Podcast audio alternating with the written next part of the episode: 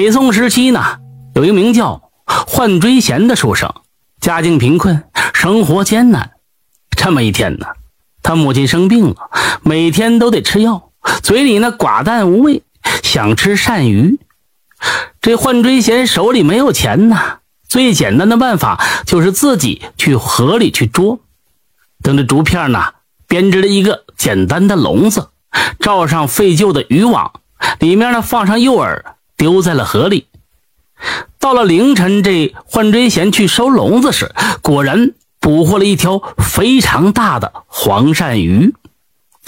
这条鱼啊，碗口这么粗，大约得有五尺长，称得上是鳝鱼之王。这焕追贤呢，非常高兴，大喜呀！这鳝鱼能长这么大，看来得有些年头了。这东西啊，是大补之物。换追贤把这笼子就拖上了岸，拿出一把菜刀就要宰杀这鳝鱼。这时呢，鳝鱼突然开口还说话了，把这换追贤给吓了一跳。只听这鳝鱼说道：“啊，恳请先生发一发慈悲吧，放了我吧。”这焕追贤狐疑的就问道：“那你能开口说话？想起来，那你应该已经是修炼成精了，怎么能轻易的？”就被捉住了。这鳝鱼精叹了一口气说：“唉，我已经修炼了千年，本来会随意的变换人形，在这条大河里呢，过着悠闲自在的生活。但是啊，天有不测风云，最近来了一个白鱼精，抢占了我的地盘，封住了我的法力，我伤了元气，需要补充体力，故此呢，到处寻觅食物。”这不就中了您的圈套，进了笼子里了？听到这鳝鱼精讲完，龚追贤呢本想放了他，但是一想，你说这母亲的身体这么弱，这条千年的鳝鱼无疑是大补之物，这应该比百年的山参灵芝还要珍贵。我凭什么我放了你啊？我干脆宰了你炖汤给我老母亲喝得了，还能够延年益寿呢。我母亲说了，就得意这口。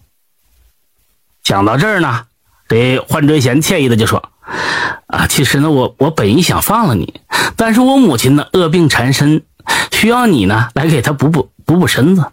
你这善心和孝心呢不能两全，对不起啊，我选择孝心。”说罢，举起菜刀就要砍下。鳝鱼精啊，赶紧就说：“哦，且慢，且慢，你如果放了我。”我可以送你一场富贵，如果你富贵有钱了，什么灵丹妙药你不能买的，还愁不能给你母亲补身子治病吗？焕追贤这么一想，有道理呀，确实如此啊。别说啊，那你说说看，你怎么才能送给我一场富贵呢？这山鱼精就说了：“这样，你先放了我，你放在笼子里，让我蜷曲着身子，太难受了。”这关。焕追贤就摇摇头说：“不行，我要放了你，你要食言，我找谁喊冤？再说了，你是精怪，不是神仙，神仙一诺千金，讲究信用，这精怪那可就难说喽。我信不住你。”山鱼精大笑着说：“嘿，你也未免太低看这精怪了吧？我们精怪虽然属于天界底层的人物，呸，说人物不对啊。虽然说我们是底层的物，那也有底层物的原则，对吧？”并非是一无是处，哎，也罢，我还是先告诉你，让你放心了吧。这单于京就讲了起来：白鱼精之所以要强占这条大河，是因为过几天呢，王妃要回家省亲。王妃入选王府十六载了，王爷特地的恩准，让她回娘家省亲。这条大河是必经之地。范追贤打断他说。这事我们都知道了，这附近的船家都接到通知了，后天在这里集结。船呢，只被这船只被官府征用一天，送这王妃娘娘过河。这鳝鱼精说：“你呀，只知其一，不知其二，你容我慢慢道来。”王妃的脖子上佩戴着一颗宝珠，这是当年皇帝给王爷的，王爷啊宠爱王妃，故此呢转赠给他了。这颗宝珠，那是别的国进贡给大宋朝廷的。宝珠是当地渔民从深海底下获得的，本是龙宫里的珍珠，被这龙太子拿出来玩，不小心掉失在海中，无意又被渔民得到了。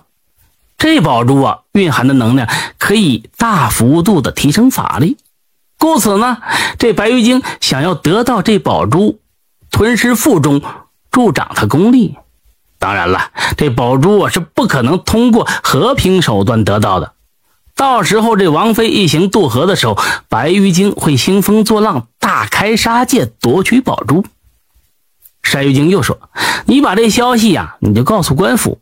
你既救了王妃一命，那你说王爷能不会送给你一场富贵吗？”焕追贤沉思片刻，就说：“那我也不知道这消息到底可不可靠。你万一是个假消息，我岂不是要被杀头？”单玉京赶紧就说：“哎，我可以对天发誓。”焕追贤不屑说：“你一个精怪，你发的誓，谁会信呢？”这单于京啊，被噎得差点背过气去。你又说道：“我我告诉你，就凭你这一句话，我一定得好好修炼，我争日争取早日参加天界的科考，我获得正神的资格，以免被你们这些人看不起。”缓一口气啊，他问道：“那依你看应该怎么办呢？”关志贤说：“依我看，你就受点委屈，我把你带回家里，养在水缸里。”如果我遭遇不测，我父亲便会杀了你，为我报仇。如果我真的发达了，我自然会感激不尽的放了你。这单玉京想了想，这也没什么别的好办法了。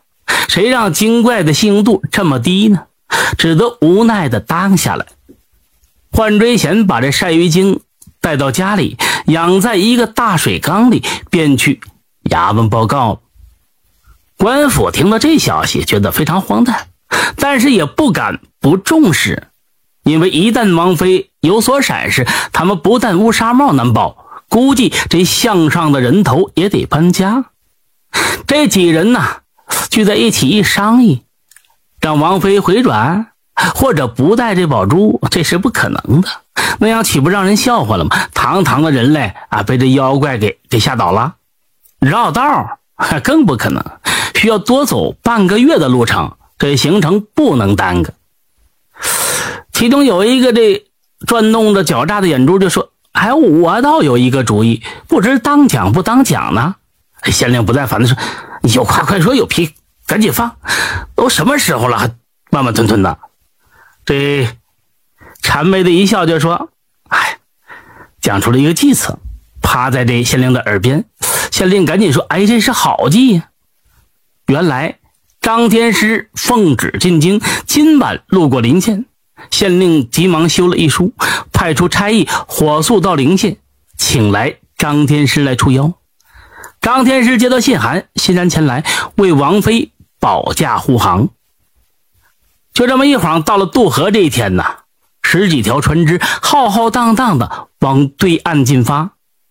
张天师和王妃同乘中间的一条大船。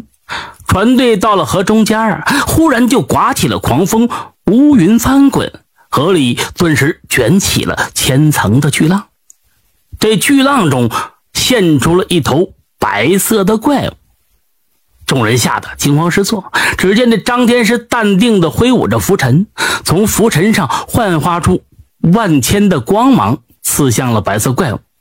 这招万箭穿心的法术，让这白色怪物惨叫了一声，跌落于河水之中，冒出一圈一圈的血迹。